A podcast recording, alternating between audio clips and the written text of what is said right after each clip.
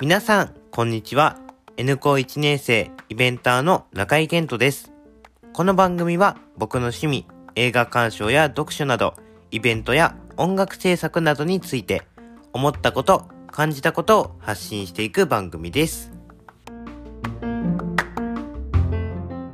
今回は僕がやってる SNS 等にですね、質問が来るんですけど、その質問に対して答えていくってコーナーをやっていきたいと思います。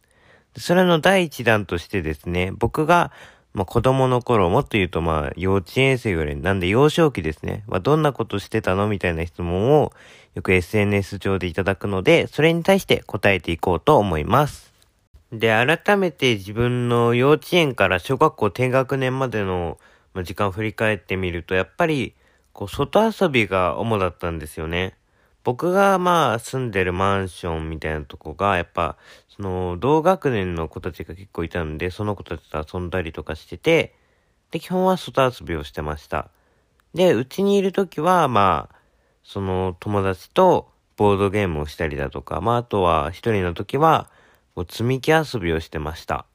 で、外遊びについてなんですけど、幼稚園の頃は基本的に、屋外にあるジャングルジムで遊んだりだとか、まあ、あとは、こう、友達と鬼ごっこしてたりだとかしたんですけど、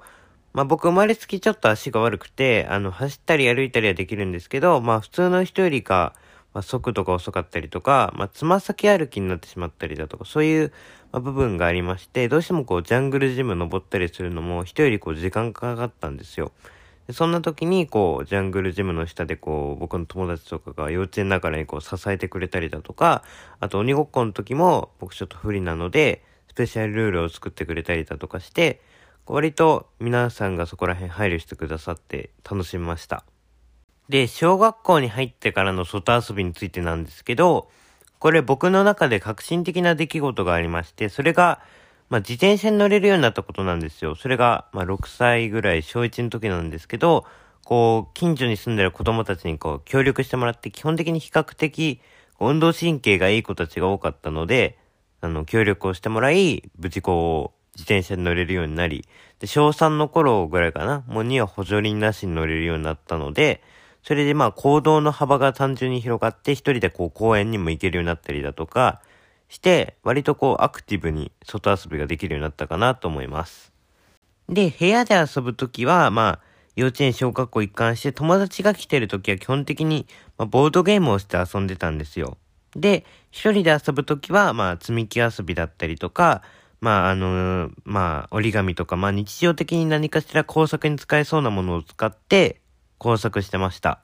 で、えっと、ボードゲームに関しては、まあ、猫とネズミの大レースとか、あと、カエナックとかいう、まあ、そういう、なんだろう、ちょっと頭も使うけど、まあ、小学校低学年の時なんで、こう、簡単にできるようなゲームをやってました。で、その中でも僕が特にこうハマってやってたゲームがカエナックです。で、カエナック、ちょっとルール説明すると、サイコロを振ってですね、出た目の数を、こう紙が引いてあるんで、その紙をスティックで、まあ、穴を開けて、磁石の釣り針でですね、を入れて、魚と言われる、まあ、箱の中には、まあ、多くの金属の玉が入ってるんで、それを釣り上げて、その、なんだろう、一番多く釣り上げた人が優勝みたいな感じのゲームです。で、これ何が楽しいかっていうと、やっぱ、まあ、5、6歳の時なんでね、こう、スティックで、こう、スティックで紙を、紙に穴を開ける感触がちょっと楽しいんですよ。それが楽しくてやってました。